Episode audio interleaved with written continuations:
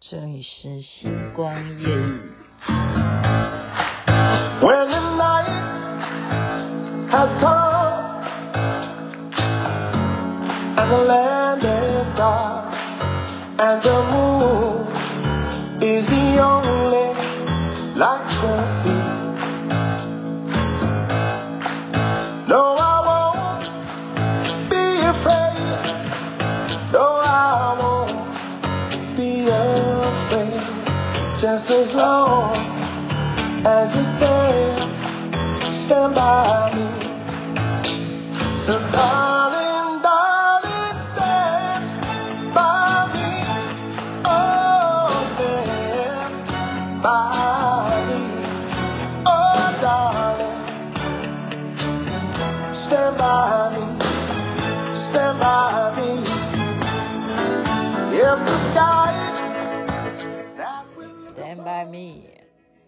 Sia 所演唱，您现在听的是星光夜语徐雅琪分享好听的歌曲给大家。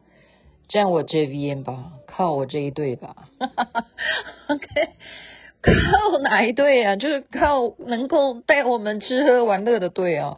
呃，今天的晚餐吃到呢，现在就是觉得是不是要去跑五千公尺的操场？好，感谢丽如姐，感谢丽如姐。她说这一家餐厅呢，要订晚上呢。很多人数的话不是那么好定的，所以呢，他说赶快来，赶快来，所以我们就赶快好吃的人全部就跟过去。那我是为了什么？因为这种餐哈叫做嗯日本料理的 buffet，我没有吃过，雅琪妹妹真的没有吃过啊。buffet 吃很多，但是日本料理的 buffet 呢，我就是孤陋寡闻了，好不好？嗯，我的胆固醇过高嘛。所以这是什么观念啊？所以现在不是要跟你谈我今天晚上吃什么，就是要充实自己的这个内涵。我们不是只是很浮夸的去讲，我们晚餐吃的有呃什么哈根达的冰淇淋啦，什么嗯铜锣烧啦，什么嗯、那个关东煮啦，还有各式各样的啊瓦萨比诶沙西米啊啊这个握寿司啊，还有乌龙面啊。好，现在讲已经各式各样，羊肉啦、鱼啊、羊呃牛啊，还有对什么都有，什么都有哈。你看我现在又讲了，不是，我不是要讲这个啦，我就是感谢丽如姐带我们吃，就是吃这件事情，你跟着她绝对没有错，玩也没有错，然后她就是一个和蔼可亲的我们的好旗袍会的前会长，感谢感谢丽如姐。呃，我今天要带给大家的知识，这就是一本书啊，因为源自于我连续几天谈到说，呃，我们教育小孩啊，亲子方面呢、啊，那么其实不是说我们大人犯了什么错，他们根据统计啊，那些犯错的大人才不会来知道这些道理，所以你看看是不是蛮冤枉的？你现在听我这样讲，你会不会笑出来？真正打小孩的人哪里会听徐雅琪在里面讲说，你要知道孩子有多爱你？他们打完了以后，他们反而要来告诉你说，我不骗你，打还是有用的。为什么呢？因为他那么不乖，我打过一次以后，你看他乖了半年了，或者是说他乖了两个月，那从此这件事情，他认为方式的对待就是用打，就是用打。那你你觉得？这个东西打在当时是能够造成效果的，可是对于对方来讲，心里头会不会有阴影？不管你打的是谁哈，真的真的就是说，有时候情侣也会打架的，特别有些呃男士啊，男士真的是比较可能嘛，因为他本身你是男的话，你力气也比较大哈，你随便就是呃推他一把啦，或者是摔什么东西，你脾气大什么的，他的。伤害力啊，绝对是大于女生的哈，所以你认为说这样甩一次脾气有用，然后你永远就认为这是正确的吗？好，所以今天介绍的这本书，它的书名讲的非常白，它的书名叫做《为什么越无知的人越自信》，这就是刚刚讲的那个道理。为什么越无知的人会越自信？这本书。.，也是有关于心理学家他们去做的分析啊。而且我记得我已经讲过很多次了吧，就是那个达克效应啊，他那本书叫做什么名字？哎呀，这个等一下晋元红又要来问我说，可不可以麻烦你把那个心理学家找出来？那我现在告诉你，你就直接查达克就好了，因为达克就是这里这个心理学家他们的名字就可以衍生出来那个。因为达克这件事情吧，或者是那个心理学家，他就叫达克，他们就是分析一个犯罪的人，他竟然相信啊，就是在第二次世界大战的时候用柠檬呢，哦，就是可以隐形，就是你的钢笔字柠檬水呢过过以后，那个钢笔字的字迹，哈，墨水会不见。他认为钢笔碰到墨水，那墨水再碰到柠檬汁就会产生隐形效果。所以呢，他去抢劫银行，然后就在脸上涂了很多的柠檬汁。他还故意去看监视器，结果不到半小时之内，他就被逮捕了。啊，这个抢劫犯就被逮捕。那被逮捕以后，他就非常意外，他就说：“警察，你为什么会知道我？”他说：“明明我的脸上就涂了柠檬汁啊，哈，为什么你们还认得出我来呢？照理说，我应该就像那个。”笔记一样就消失了，我的脸应该就模糊了，你们就看不清楚了。对不起，我还是想笑。每次讲到这个案例，我还是会想笑，就是因为他是非常非常认真的问警察，那警察就把他干脆就带去给呃心理医生哈、哦，去检查他是不是有心理病，然后他们说他其实没有病，所以才会被心理学家把这个人犯拿去研究。然后就问说：“你这个知识从哪里来的？”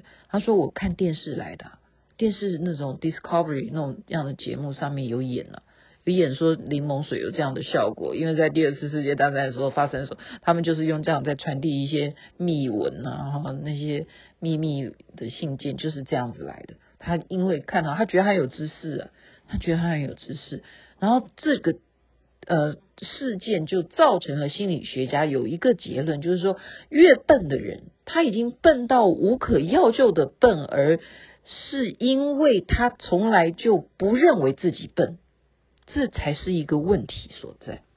所以这本书也差不多就是这个道理，就是为什么越无知的人越自信。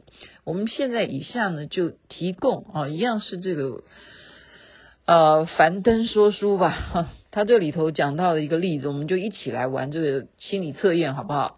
我们大家来测试一下这样子的六种情况，你觉得哪一个人正在撒谎？撒谎哈？第一个就是你面对他了哈，你就是好像审犯人一样，好不好？我们把这种情况，就一个人站在你对面，有六种情况的的人，你认为哪一种的人他对你是撒谎的？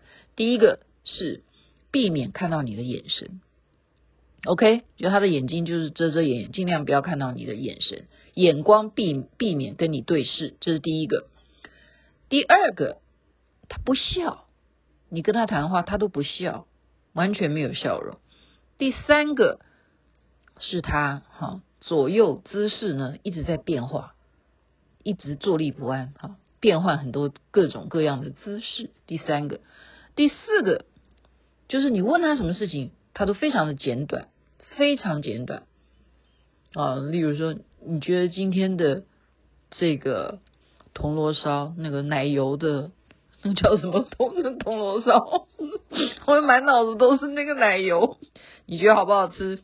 那你说不，简短，这叫简短，不就是这样回答了，啊，就不，也没有去形容说，你看你怎么会想不起来那铜锣烧？你怎么会想不起来呢？啊？那是奶油饼啊，对不对？哦，这是第四个，在第五个是他回答你的问题，根本是跟你的问题无关，他在讲一些其他的讯息哦。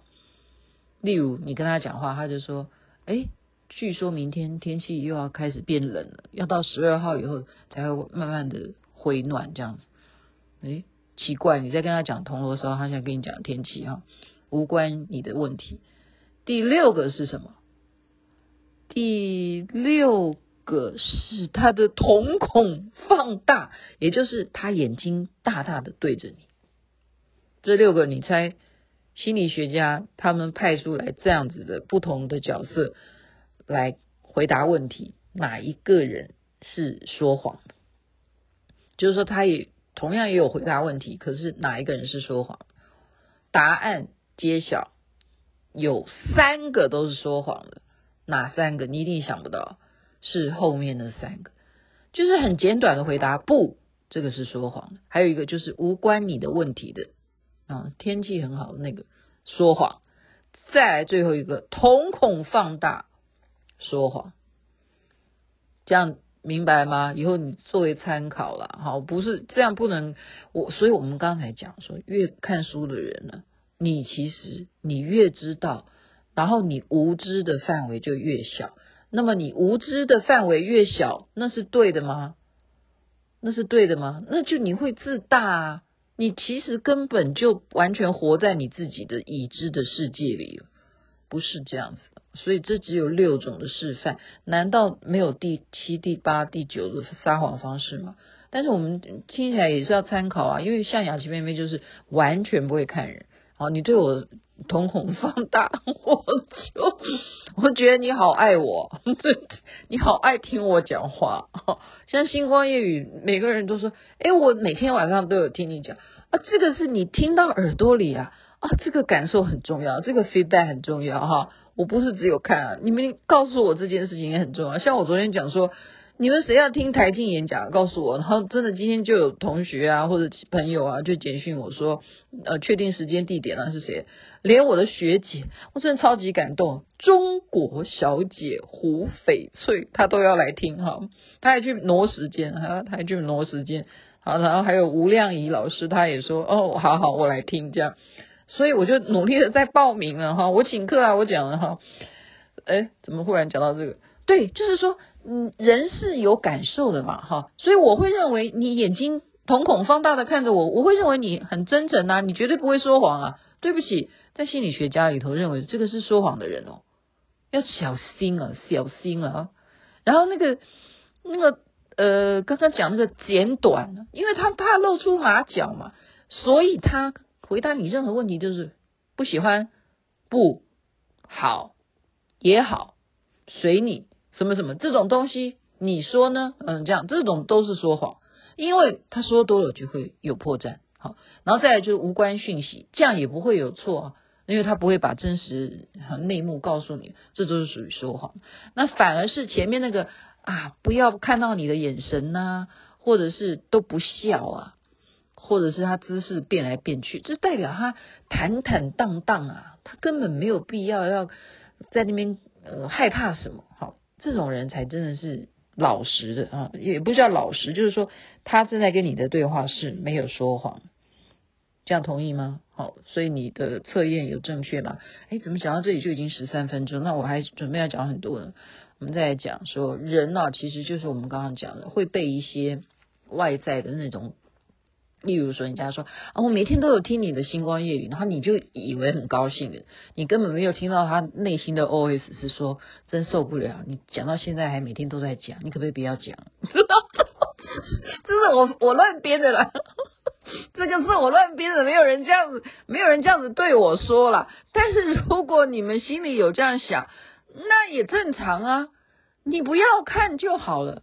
你把它拉掉，你把它删除也可以啊，你就把它跳过哈，跳过就好，或者是你直接反映说你不要再记了，可以呀，真的我不骗你，有我有很多群主的，有一个群主就说我们已经知道了，我们已经知道你有做 podcast 了，所以你不需要在这边做那个宣传。我说好的好的，因为事实上真的，你们只要去 podcast 去订阅星光夜雨。就可以的，你懂吧？你懂吧？可是为什么还是有人喜欢你寄给他呢？这就是因为他是你的朋友嘛，就是这样啊。然后在那个群组里头，他们也习惯了，就是那他就是这样。哎，我为什么要扯这件事情要影响我的主题？我刚刚讲的是说，人都会有一种，你讲好的东西，他呃坏的东西他就不去听了，他只去听好的。例如说。啊，你的十二生肖，你说，例如今年是兔年啊，你这是鸿兔大展啊，明年是龙年，你明年一定你会生一个气宇轩昂的龙宝宝啊！现在赶快开始准备怀孕吧，然后你就会觉得属龙的比较好。我一定要现在赶快生育，明年你讲怀胎十月就是属龙的了。OK，这什么概念？为什么十二生肖要选龙呢？这是什么原因？这就是，这就是一种洗脑，这是人的洗脑概念。为什么龙在十二生肖里头，它就是气宇轩昂呢？你为什么？不会去想到它是什么暴龙啊，什么 什么迅猛龙啊，那些龙你都不会。你讲到龙，一定是龙飞凤舞这样，你感觉那个龙子也好，龙女也好，你生这样的小孩就对了哈，就对了。这就是人，就是只是喜欢去片面的要那个好的东西。所以你要知道算命啊，为什么后来我也不支持人家去算？甚后其实。做梦啊，我都不去追究我在梦什么，因为那个东西都会算命是这样子嘛，你不觉得吗？他会跟你讲说，哦，你其实哦，你的个性其实是比较内向的，然后你没有办法，所以你让别人感觉到你是一个很外向、很嗯。乐观的人，你宁愿哦做一个很低调的人，你不一定是一帆风顺的，你可能未来会面对一些抉择，可是你正在想尽办法去突破它。然后你听完以后，你会说：“哇，你算的好准啊！”你在那边讲废话，你在那边讲废话，你不觉得吗？每一个人都可以配对成我刚刚讲的这一段话。我问你，刚刚讲的这段话是雅琪妹妹自己编的，我自己现在随便乱编，我就看着看着我们的手机在乱编的。你不觉得可以配配对成任何一个人都可以这样配吗？你其实是一个很内向的人，但是在外面的人看你会觉得你很快乐，你很外向，其实你是很想低调的。你正要遇到一个你需要抉择的事情。也许会有困难，但是你如果过了这一关，你就没事，就是这样。你是不是套用套用任何人都可以套用啊？真的，你套用你家宠物都可以套用。那你为什么要去信？这就是人，我们刚刚讲的，好，就是达克效应。为什么越无知的人越自信？因为他就是你辅正了我心里想的。你现在这个算命的，你讲的好准。因为我好无知，我就需要你来辅助我，让我肯定我。对，我现在就是，其实我很累了，我真的懒得跟你们这些人表现的我很外向。我其实很宁静的。我准备录完以后，我要去睡觉了。我为什么还要在那边录音呢？你讲的真的是太准了。好，你就就等于说，你就配合着那个算命的，就是。五四三，你就你就从此就，而且就上瘾了，真的。你凡事就要用这种方式去去要求别人，再重新讲一些无为不为的来辅证、印证你自己的内心。难道你自己不能做你自己的那个问答机吗？很奇怪，为什么不能？但是有一些事情的时候，你又非要自己做。例如说，你今天去买彩票，你会说。店员，你帮我选号码吗？不会，为什么？因为你会有一种贪念，你说这个号码一定要我自己决定，因为到时候如果赚钱，那是我的选择，对不对？但是输了，你又不会认为你是是自己的选择错误。你说人是不是就是很奇怪哦？他这这个名词还有的嘞，叫做错误无共知病。错误共知病，哎，这样子 就是大家都一样，错误的都不是我的错，都是别人的错啊！而且还有一种事情是，当共同完成一件事情，但是那件事情最后的结局是失败的话，还会有人会当那个事后的诸葛亮，事后诸葛是什么意思？就是哎呀，其实当初我就认为这件事情没有那个胜算，只是我不好说。我看你们大家都一股脑的就是要这样做，那我就想说，那我就配合你们。其实我早就已经看出来了，你不觉得这种人就很想要把他这样打一顿，很想叫高启强叫强哥来说，你你要不要找他那个喝口茶？然后我就。我一这样子讲下去就没有办法把这本书讲完哦，真的这本书蛮精彩的。我其实它只有这个主旨，就是我们要反思，就是要反思。他前面讲到的是说，希腊的很有名的那个神庙啊，那个神庙叫做德尔菲神庙。它其实它的庙柱上面只写两句话，这两句话是认识你自己，第二句话是。凡事勿过度，这好简单呐、啊。其实这两句话好简单，但是它会变成我们一辈子需要反省，而且是每天每天反省的两句话。因为，请问你到底认不认识你自己？然后再来就是，请问你今天日本 buffet 日本餐的 buffet 是不是吃太多？凡事勿过度。我们常常就是因为认识自己不清，我们不知道我们自己的那个界限，其实标准要放到多低多低，这样子我们才能看得更多更多。OK，在这边因为时间的关系，就先分享到这边。祝福人人身体健康，最是幸福。这边晚安，那边早安，太阳早就出来了。